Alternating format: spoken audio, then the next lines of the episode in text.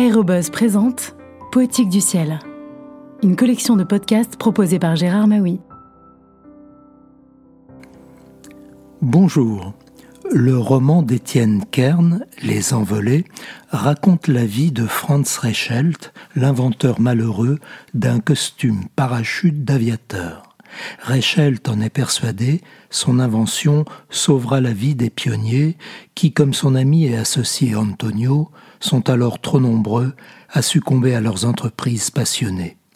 Ce beau texte nous transporte dans les années d'euphorie créatrice qui animaient les pionniers de l'aviation au début du XXe siècle.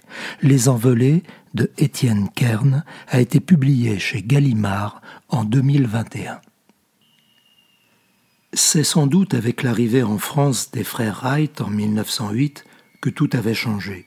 Il y eut un an plus tard la traversée de la Manche par Blériot. Des écoles de pilotage ouvraient, d'abord près du Mans, puis à Pau.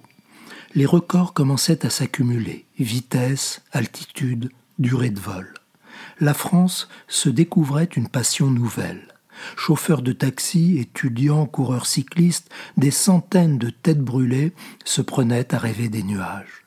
C'était plus qu'un engouement, c'était une frénésie, un élan gigantesque comme après une longue absence. Les étagères se tapissaient de revues spécialisées. Jamais des cœurs n'avaient vibré de plus d'émotion. Ça et là, des appareils construits dans des arrière-boutiques ou des cours de ferme s'élevaient laborieusement dans les airs, avant de retomber. Partout, les pieds enfoncés dans le sol, des foules se rassemblaient, poussant le même cri de plaisir, les bras tendus vers tous ces héros, ces perdus, ces damnés, qui lançaient de gros jouets vers le ciel, sans savoir qu'ils y creusaient leur tombe. En ce temps-là, on ne parlait pas encore d'avion, on parlait d'aéroplane. Ce fut un éblouissement.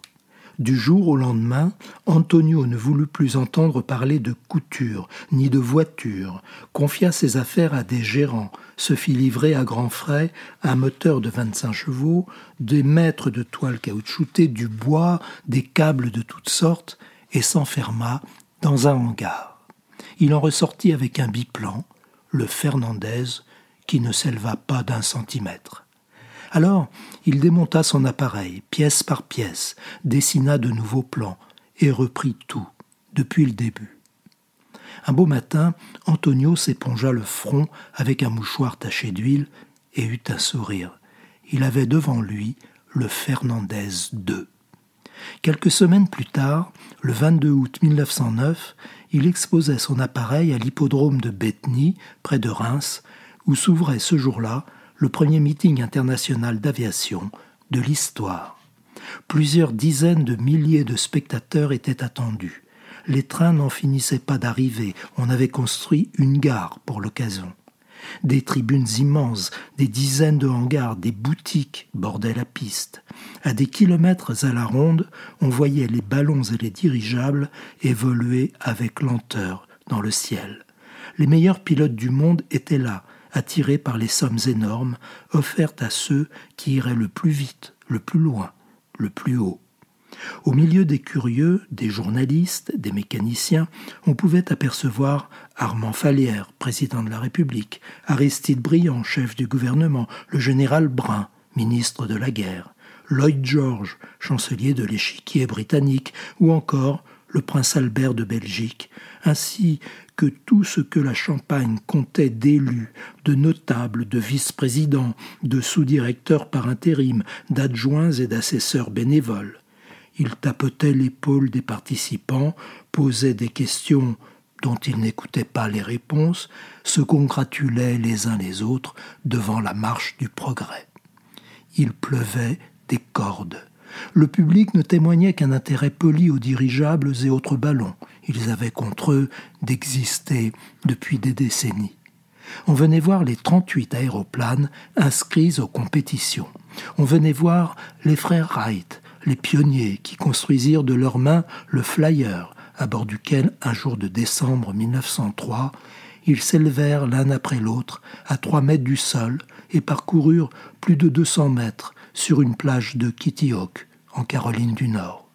On venait voir Louis Blériot, encore tout auréolé d'avoir, le 25 juillet, traversé la Manche en 37 minutes et qui, l'avant-dernier jour du meeting, le 28 août, s'écraserait violemment et réussirait à s'extraire, sous les applaudissements de la foule, d'un appareil en flammes. On venait voir Hubert Latam, l'explorateur dandy, qui en décembre 1910 s'enorgueillirait d'être le premier aviateur à tuer un canard en vol sans lâcher les commandes de son aéroplane. On venait voir Curtis, Tissandier, Delagrange, Farman, Santos Dumont. On venait voir ces fous qui, n'ayant devant les yeux que records et conquêtes, cherchaient un chemin vers le ciel.